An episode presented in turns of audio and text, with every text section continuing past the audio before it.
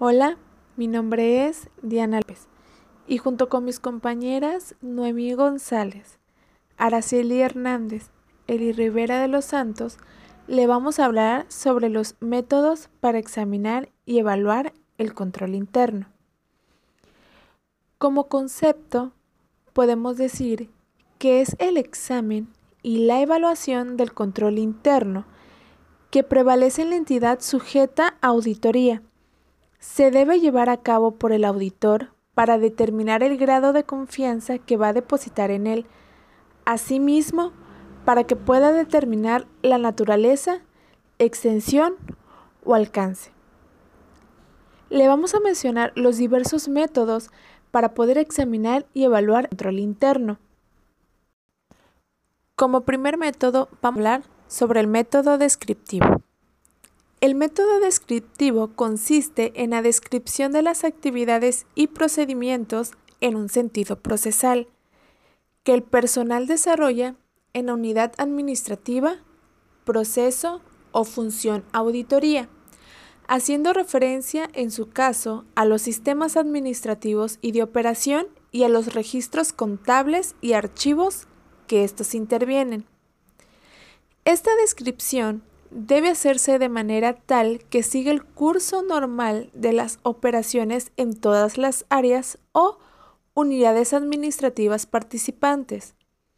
Nunca se practicará en forma aislada o con subjetividad, sino teniendo en cuenta la operación en el área o unidad administrativa precedente a donde se inicia y su impacto en el área o unidad donde éste concluye.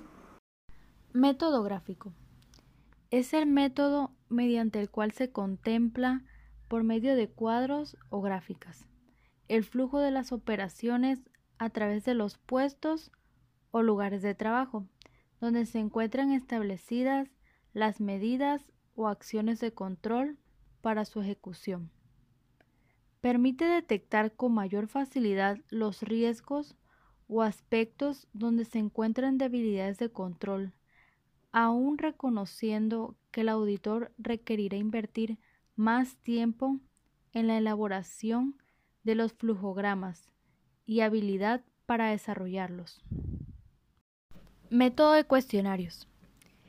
Este método consiste en el empleo de cuestionarios que el auditor haya elaborado previamente, los cuales incluyen preguntas respecto a cómo se efectúa el manejo de las operaciones y transacciones, y quien tiene a su cargo las actividades o funciones inherentes.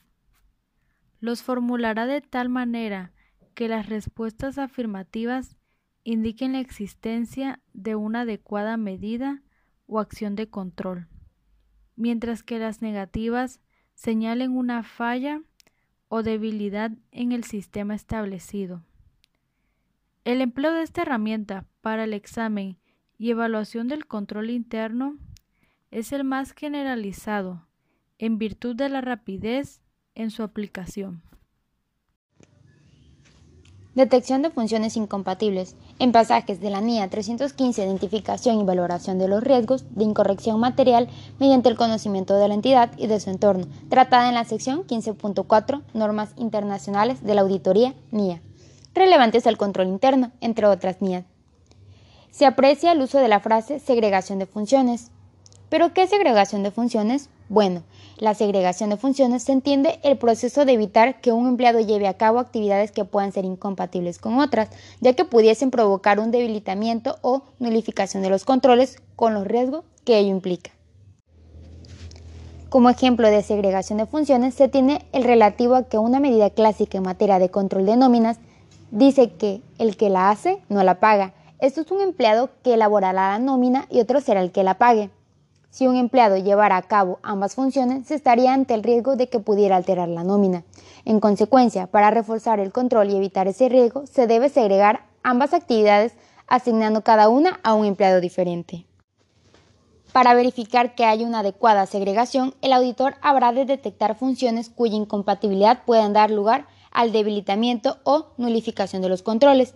Esta tarea la puede llevar a cabo apoyándose en la aplicación de cuestionarios o gráficas de procedimientos de operación y su correspondiente evaluación al personal involucrado en la administración, operación y control de la unidad administrativa, proceso o función sujeto a auditoría. Se presenta como una hoja de cuestionario. En la parte superior derecha se menciona la función clave y ahí mismo se anotan los nombres de los ejecutantes. A continuación, sobre el lado izquierdo de la hoja, están consignadas otras funciones donde se anotarán los nombres de los ejecutantes. Si el nombre de la persona que realiza la función clave se repite en las otras funciones, se constituye así una función incompatible, que será anotada a continuación en la columna de observaciones y en consecuencia habremos descubierto una falla en el control interno.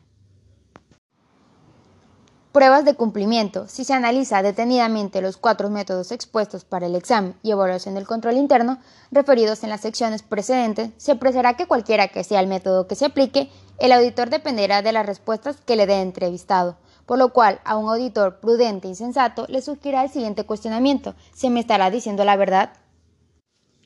Se debe reconocer que una condición natural del ser humano es buscar siempre su autoprotección, por lo cual se corre el riesgo de que las respuestas que se obtengan pudiesen estar sesgadas para no revelar la situación real imperante. Estas son las llamadas pruebas denominadas de cumplimiento. Definición. Eh, podemos definir que las pruebas de cumplimiento es el medio de comprobación de que los procedimientos o medidas de control interno estuvieron operando con efectividad durante el periodo.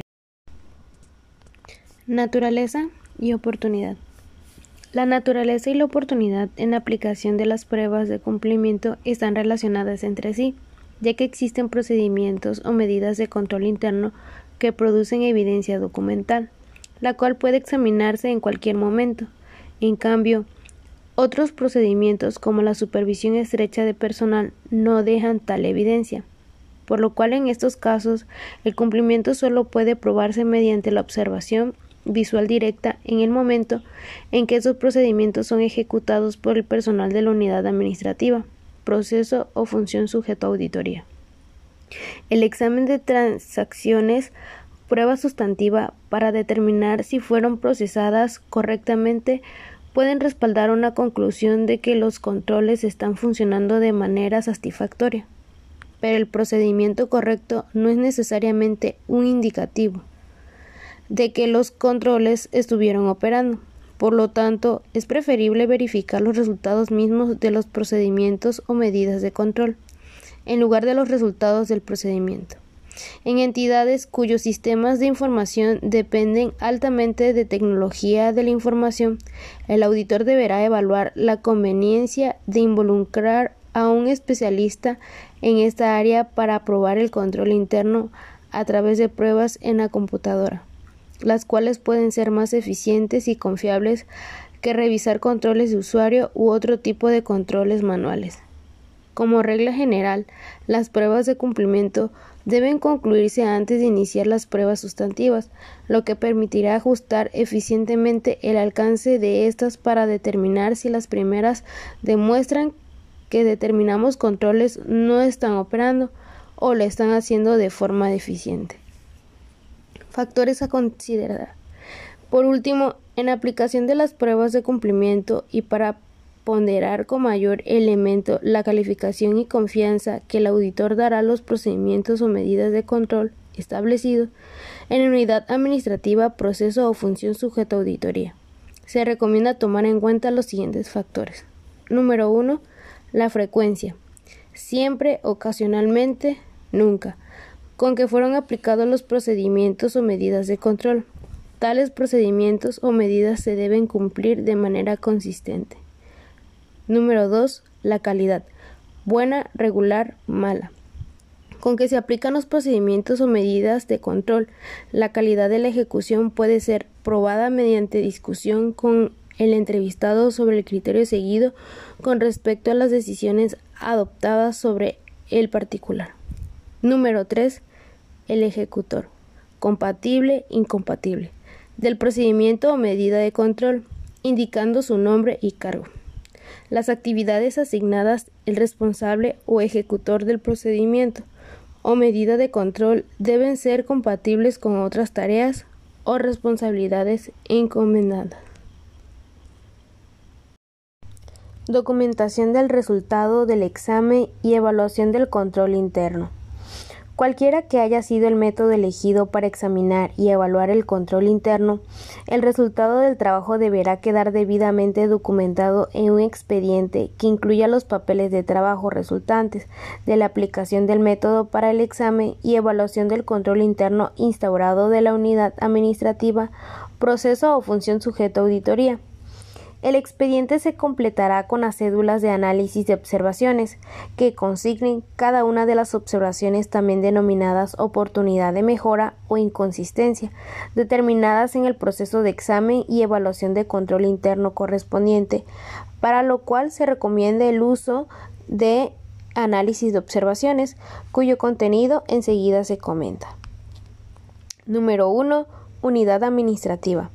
Proceso o función sujeto auditoría a nombre de la unidad administrativa. Proceso o función cuyo control interno fue objeto de examen y evaluación. Número 2. Observación. Oportunidad de mejora o inconsistencia detectada. Cada observación deberá estar debidamente soportada con evidencia documental, testimonial o de otra naturaleza, como es el caso de grabaciones de audio o video. Número 3. Riesgos. Riesgos presentes, probables e inherentes o residuales provocados o que se pueden provocar la observación.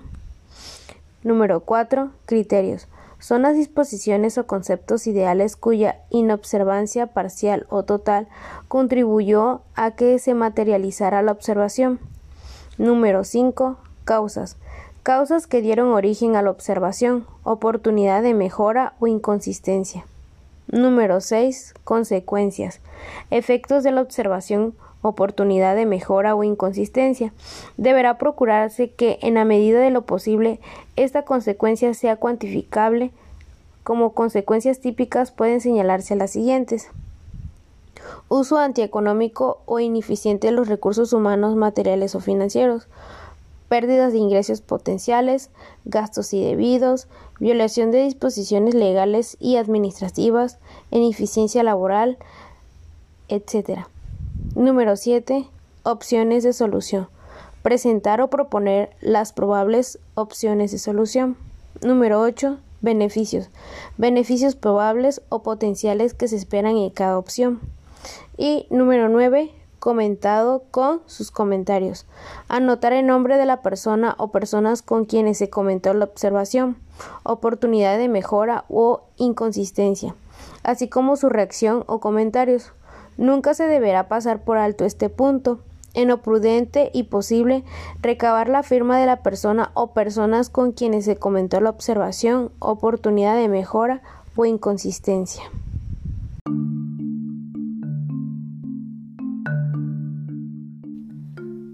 Del libro Sistemas de Control Interno, tercera edición, por Juan Ramón Santillana González.